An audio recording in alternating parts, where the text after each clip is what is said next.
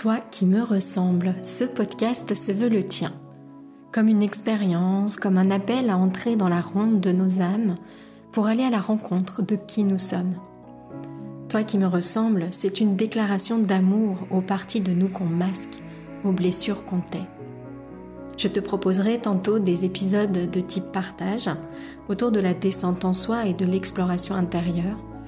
Tantôt ce seront des portraits, rencontres intimes avec l'autre, celui qui nous inspire et nous révèle à nous-mêmes. Nos invités nous offriront ainsi le plus beau des cadeaux, leur vérité. Toi qui me ressembles, c'est un espace de cheminement, à la fois ensemble et dans l'intimité de notre être. Je te souhaite, toi qui me ressembles, d'en sortir inspiré, grandi, touché et nourri.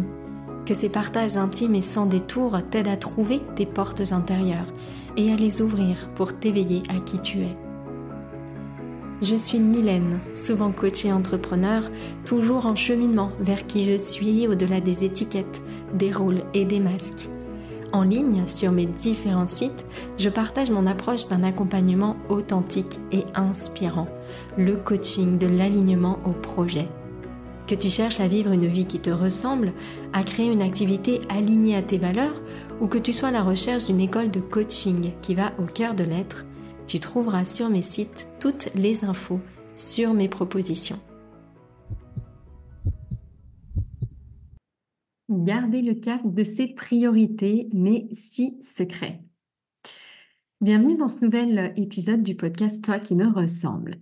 Et donc le thème que j'ai choisi d'explorer ensemble aujourd'hui pour ce 47e épisode, c'est celui-ci comment garder le cap de ses priorités. Et j'ai eu envie de réunir six pistes, six clés, six choses que je m'applique à moi-même depuis des années et qui ont vraiment changé ma vie et changé les objectifs que je me fixe, changé également la confiance que j'ai en moi parce que j'arrive à tenir mes engagements sur la durée, chose que je ne faisais pas du tout avant. Donc nous sommes début février et il y a déjà un douzième de l'année 2024 qui s'est écoulé.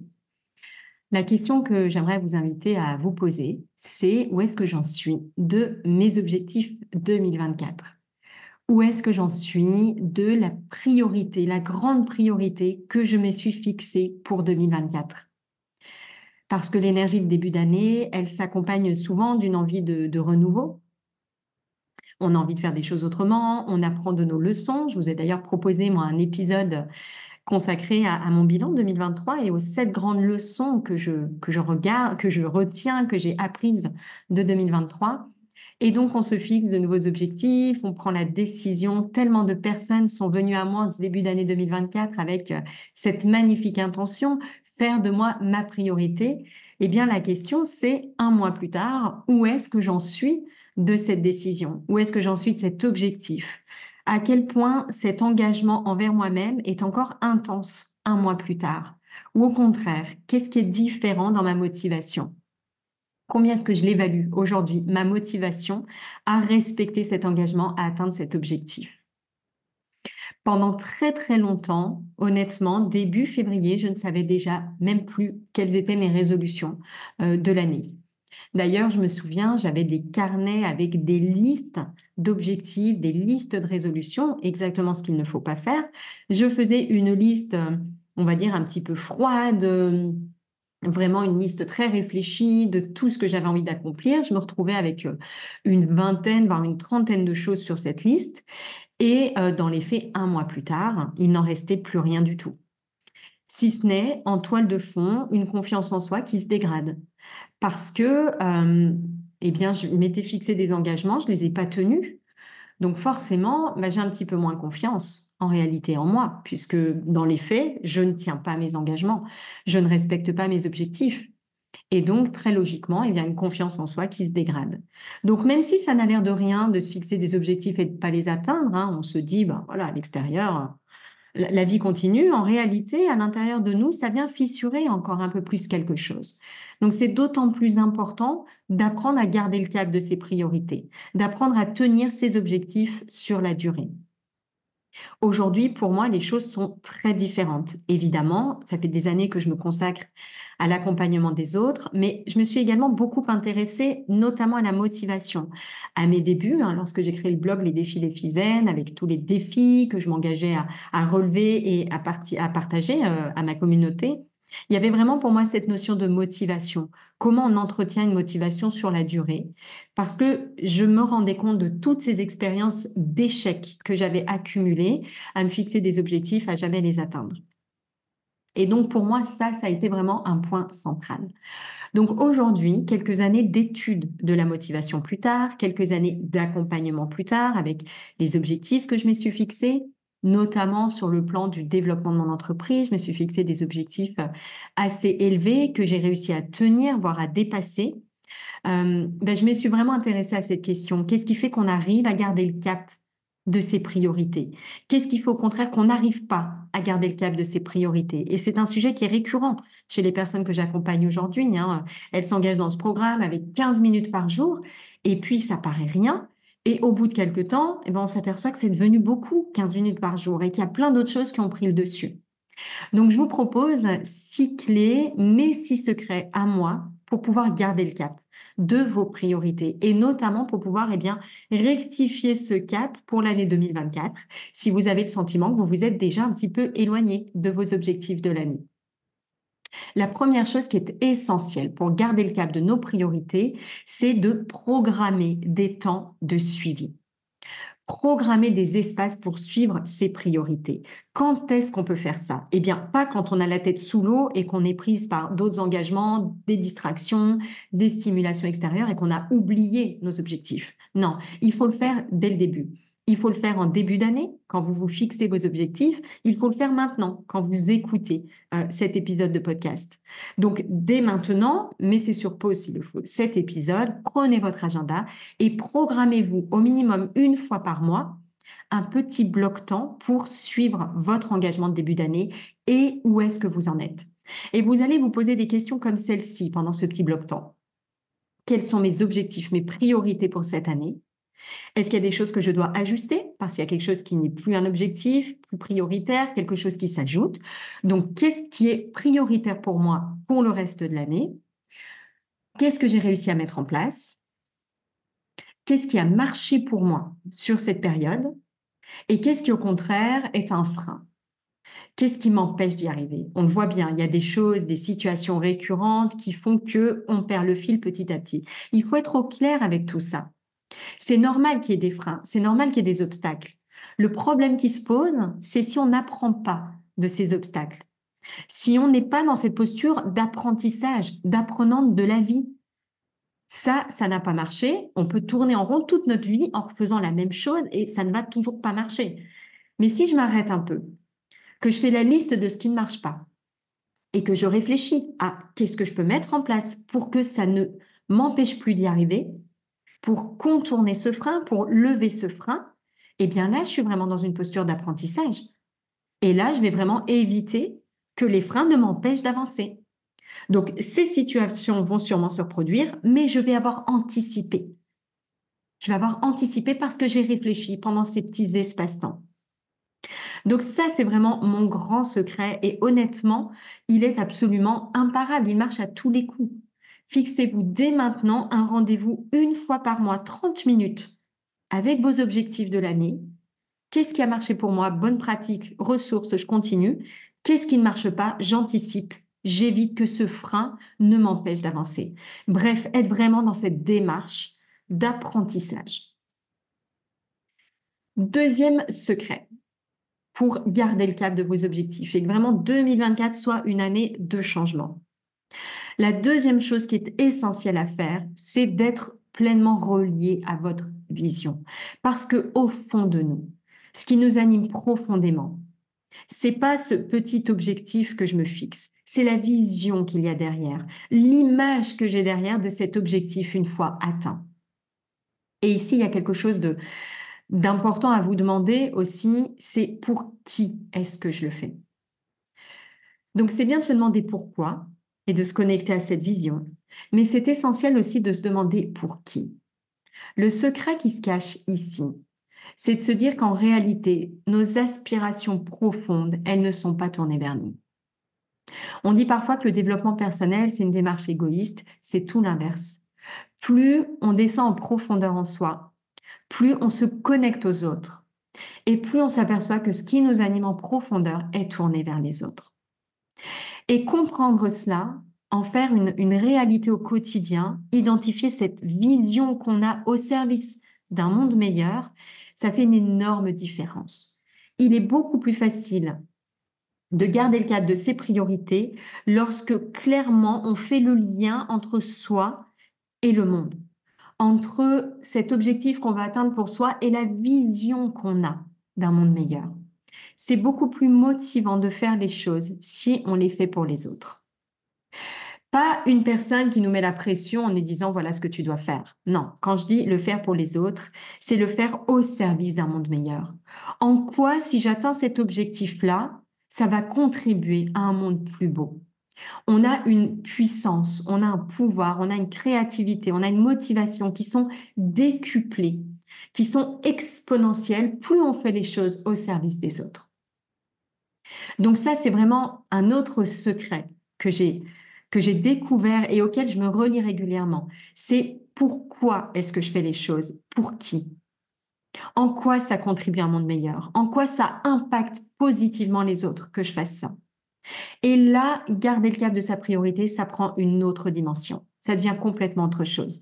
C'est beaucoup plus facile, c'est beaucoup plus vibrant, c'est puissant. Et parce que c'est puissant, ça me permet de poser des limites très très claires aux autres engagements et aux autres demandes. D'accord, il y a ça, ça, ça, il y a plein de possibilités à chaque instant.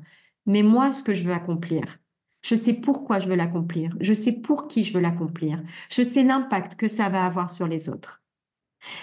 Et ça, en termes de motivation, c'est autrement puissant. Mon troisième secret pour garder le cap de mes priorités, eh bien, je vais encore vous parler des autres, l'importance des autres. Donc déjà, on a vu l'importance des autres en tant qu'objectif final, objectif ultime, c'est rendre service au monde. On cherche ça en fait, on est là pour ça, on est attendu pour ça. Donc c'est toujours présent en nous. Ici, je veux vous parler du secret les autres pour vous aider à garder le cap de, de vos priorités dans un autre sens, dans une autre dimension. C'est les autres comme soutien de votre parcours, les autres comme éclaireurs de votre parcours, les autres comme ce réseau, cette toile de réseau de personnes qui sont dans une démarche un peu similaire à la vôtre, ou en tout cas qui sont en mesure de soutenir votre démarche. Faire partie d'un groupe de personnes qui s'engagent vers un objectif qui ressemble au vôtre, soit dans le fond, soit dans la forme, c'est-à-dire simplement qui sont engagés pour atteindre leur objectif, c'est extrêmement puissant. Créez-vous un réseau de personnes soutenantes Trouvez un mentor.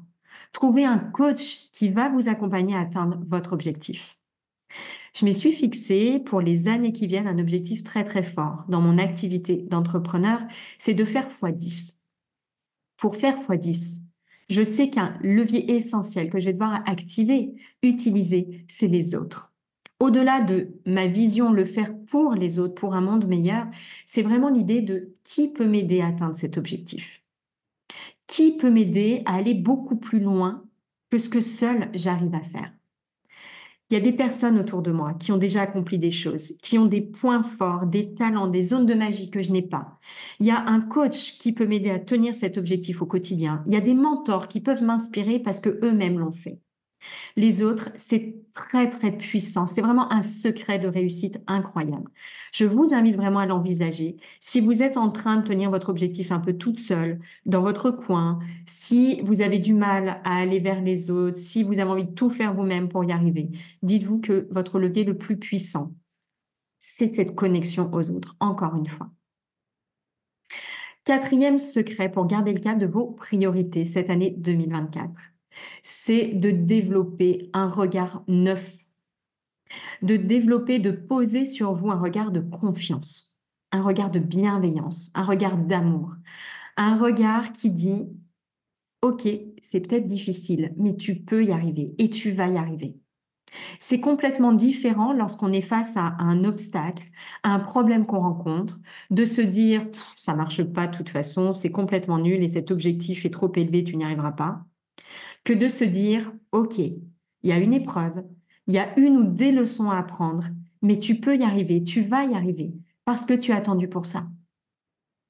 Parce que l'atteinte de cet objectif, c'est pas une possibilité parmi d'autres, c'est ton chemin, c'est ton devoir c'est ta responsabilité. Dans un épisode précédent, on parlait de cette phrase. C'est prendre la responsabilité de sa mission de vie. Eh bien là, c'est la même chose. Vraiment développer et poser sur vous sans cesse ce regard incroyablement positif et soutenant. Félicitez-vous à chaque étape. Récompensez-vous lorsque vous faites une action un petit peu difficile en sortie de zone de confort. Encouragez-vous. Quand vous êtes face à une épreuve, encore une fois, placez-vous dans cette posture d'apprenante. Mon objectif est clair, ma vision est claire, je le fais pour moi et je le fais pour les autres. Maintenant, je mets en œuvre tous les moyens, je réunis toutes les ressources et je les active pour pouvoir y arriver. Et donc vraiment cultiver cette posture de coach. Il y a une chose que je fais pour cet objectif x10, qui est un objectif incroyablement grand. C'est vraiment cette idée de viser la Lune en se disant, si ça marche pas, j'atterris dans les étoiles. C'est vraiment cette dynamique-là, cette logique-là, de sortir d'une zone de confort pour exploser ces plafonds, exploser les limites internes et vraiment s'autoriser le rayonnement le plus grand, le plus fort qui soit. Et puis peut-être que la prochaine étape, ce sera encore fois 10. Mais vraiment, cette idée, c'est de, tout mettre en œuvre, d'activer toutes ces ressources pour y arriver et d'être convaincu qu'on va y arriver. Il y a une habitude que j'ai prise ces derniers temps, donc pour activer cette vision x 10, c'est le soir, quand je suis un peu trop penchée sur les problèmes et les difficultés, c'est de me souvenir de toutes les choses incroyables que j'ai fait pendant ma journée, toutes les choses qui me rendent fière. Et ça, ça m'amène au cinquième secret. Le cinquième secret pour garder le cap de vos priorités en 2024, eh bien, c'est de garder à l'esprit que toutes les actions que vous menez ne se valent pas. Même si bien souvent on fait des to-do list en mettant tout sur le même plan. En réalité, il y a une autre façon de regarder les mesures que l'on prend pour y arriver. C'est de les voir de manière stratégique, de les voir dans une logique 80-20 pardon, il y a des petites choses. C'est de les voir dans une logique 80-20. Il y a des petites actions qui nous font toujours faire un petit peu la même chose. Et il y a des actions incroyablement impactantes qui nous font faire des pas de géant. Toutes les actions ne se valent pas. Et ce que vous avez toujours fait, ce n'est probablement pas ça qui va vous aider à atteindre ce que vous voulez atteindre maintenant, qui va vous aider à garder le cap de vos priorités. Si vos habitudes de comportement, de pensée, etc., vous amènent à être en difficulté pour garder vos objectifs, eh bien, c'est qu'il faut changer ces habitudes. Il faut changer ses comportements. Il faut changer votre façon de passer à l'action. Il faut changer, comme je l'ai déjà dit, votre façon de voir les autres et votre façon de vous regarder vous-même. Les actions clés, ça signifie que certaines des actions que vous avez à mettre en œuvre pour y arriver sont beaucoup plus efficaces que d'autres, vont avoir un impact beaucoup plus grand. Et donc la clé ici, et le secret que j'applique aujourd'hui, c'est de faire la part des choses entre les actions habituelles, on va dire, qui me permettent de faire toujours un peu pareil et de rester dans un statu quo, et les actions impact les 20% d'actions, mais parfois c'est 10%, parfois c'est une action sur 20 seulement, qui a le pouvoir de me faire faire un bond géant et de faire une grande différence. Donc ici, c'est important d'être très au clair avec ces actions à impact. Dans ces actions à impact, on peut avoir quoi? On peut avoir valoriser une de vos forces, c'est-à-dire connaître votre zone de magie et le faire à fond, le faire encore mieux, devenir exceptionnel dans cette zone de magie. On peut avoir un deuxième type d'action, c'est être au clair avec vos points faibles et vraiment vous dire, ce truc-là, si je savais le faire, ça me ferait faire un bon géant et de l'apprendre, de cultiver les compétences qui vont vous permettre de le faire bien, voire de le faire très bien. La troisième action, c'est qui peut m'aider. Troisième type d'action impact, c'est de se tourner vers les personnes dont c'est déjà le talent, dont c'est déjà la zone de magie, et de les amener à vous aider à progresser, de les amener à vous aider à atteindre votre objectif, à garder le cap de votre priorité. Les actions impact, c'est toujours ça. Ce sont des actions qui subliment vos talents, des actions qui vous font sortir de votre zone de confort, des actions qui vous aident à, corriger un point faible parce qu'il est très pénalisant et les actions qui vous amènent à trouver les autres. Les autres, les personnes qui vont vraiment pouvoir vous aider. J'ajouterai à cela aussi les actions qui vont directement au cœur de votre vision, au cœur de votre pourquoi, au cœur du pour qui vous faites les choses. Donc ça, c'est vraiment un secret essentiel, c'est d'arrêter de considérer toutes les actions sur le même plan, mais bien avoir à l'esprit que certaines actions sont beaucoup plus impactantes que les autres. Et bien évidemment, de commencer par ces actions-là. En général, on fait toujours les petites actions habituelles parce que bah, c'est facile pour nous, c'est confortable. La magie, elle va opérer en dehors de ces petites mesures habituelles-là. La sixième étape clé, sixième secret que je souhaite vous partager pour garder le cap de vos priorités, c'est d'arrêter de considérer ce que vous faites au quotidien d'arrêter de considérer tous les rôles que vous avez au quotidien, tous les objectifs que vous vous fixez comme des choses qui n'ont rien à voir entre elles. D'arrêter de voir le temps en mode chronos, c'est-à-dire tout ce qui remplit mon temps. Mon agenda avec toutes les actions qui vont remplir une journée, euh, la liste de tous mes objectifs qui s'accumulent, tous les rôles de ma vie, tous les domaines de vie et d'essayer de se dépatouiller pour trouver un équilibre entre toutes ces choses-là. Quand on fait ça, quand on voit notre temps, notre vie de cette façon, comme un espace-temps à remplir de plein de choses, on est dans cette approche du temps qui est le chronos le temps chronologique, le temps qui s'écoule, le temps euh, qui, euh, qui est rempli par des actions qui succèdent. Il y a une autre façon de voir le temps. Plutôt que de le voir comme quelque chose qui se remplit de plein de trucs qu'on a à faire et dans lequel on essaie vaguement d'avoir un équilibre et euh, de mettre devant les choses plus importantes, ça va être de le voir comme le kéros, comme le temps, le temps plaisir, le temps épanouissement le temps présence, on pourrait dire, le temps flow, et de voir que on peut s'épanouir pleinement à faire ce qu'on aime. Et que faire plus ce qu'on aime, ce n'est pas forcément se fatiguer plus, mais au contraire, c'est trouver le ressourcement, la présence, la joie, l'épanouissement dans ce qu'on fait. Et réaliser une chose que je trouve très importante et qui, dès qu'on la perd de vue, crée beaucoup de souffrance c'est que ce n'est pas ce qu'on fait au quotidien qui nous fatigue. C'est tout ce qu'on ajoute à ce qu'on fait. Les peurs, les croyances, les peurs notamment de passer à côté de l'essentiel. Parce que ce qu'on fait là, on trouve que c'est pas essentiel et qu'on attend de faire autre chose après et que du coup, on n'est pas présente à ce qu'on fait. C'est ça qui crée beaucoup de fatigue.